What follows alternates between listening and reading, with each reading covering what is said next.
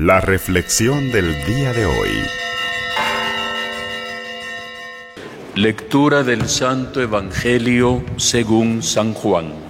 En aquel tiempo Jesús levantó los ojos al cielo y dijo, Padre, ha llegado la hora, glorifica a tu Hijo, para que tu Hijo también te glorifique y por el poder que le diste sobre toda la humanidad, dé la vida eterna a cuantos le has confiado.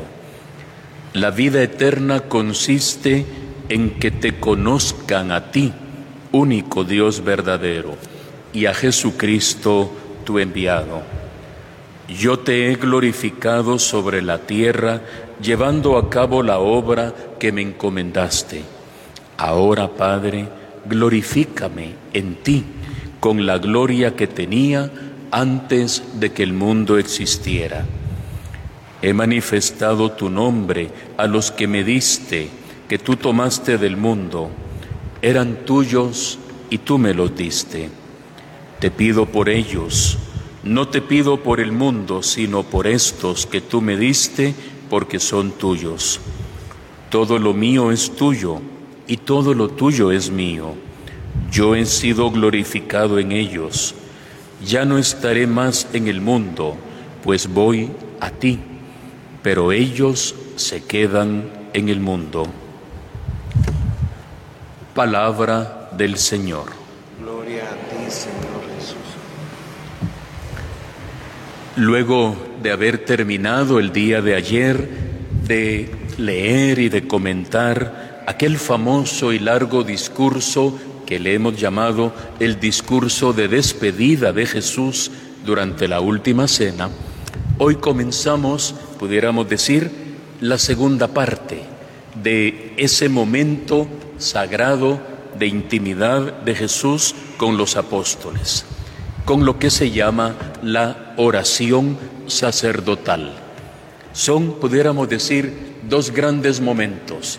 Primero el discurso de despedida, y hoy comienza el Evangelio diciendo, Jesús levantó los ojos al cielo en actitud de oración y comienza esta oración que se llama por eso sacerdotal, porque Cristo como sumo y eterno sacerdote eleva una plegaria por aquellos de los que se acaba de estar despidiendo en aquel largo discurso y pide por los apóstoles y como veremos en los siguientes días, a través de ellos pedirá también a favor de nosotros.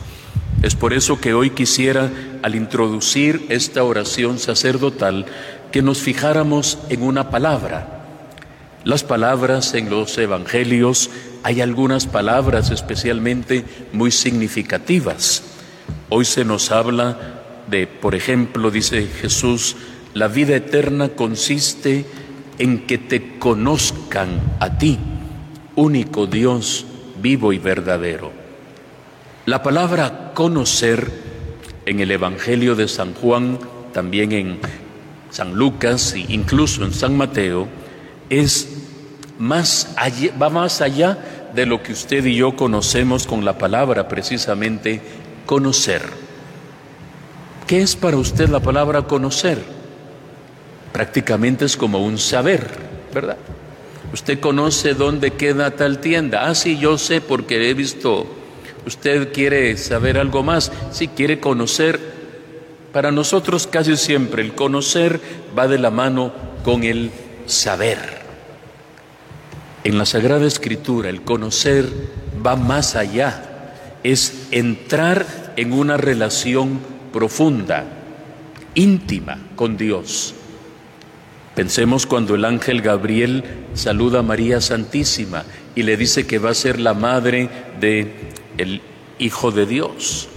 ¿Cuál es la respuesta de ella? ¿Cómo será posible si no conozco varón? Conocía a muchos desde nuestra perspectiva, pero para ella decir no conozco varón es no haber tenido una intimidad en el plano sexual con ninguna otra persona. Hasta ese extremo llega la palabra conocer en la Sagrada Escritura. Implica un conocimiento íntimo y profundo. Por eso dice hoy Jesús, la vida eterna consiste en que te conozcan a ti, Padre.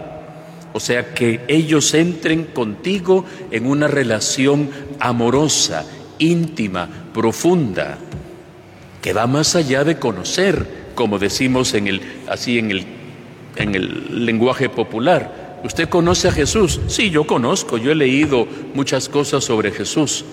Aquí ya no se trata de ese conocer Aquí se trata de entrar en una relación mediante la oración, mediante la lectura, mediante la meditación, mediante el diálogo con el Señor, mediante los sacramentos, mediante el dejarnos sumergir en su amor misericordioso, en el ser amigos íntimos de Jesús.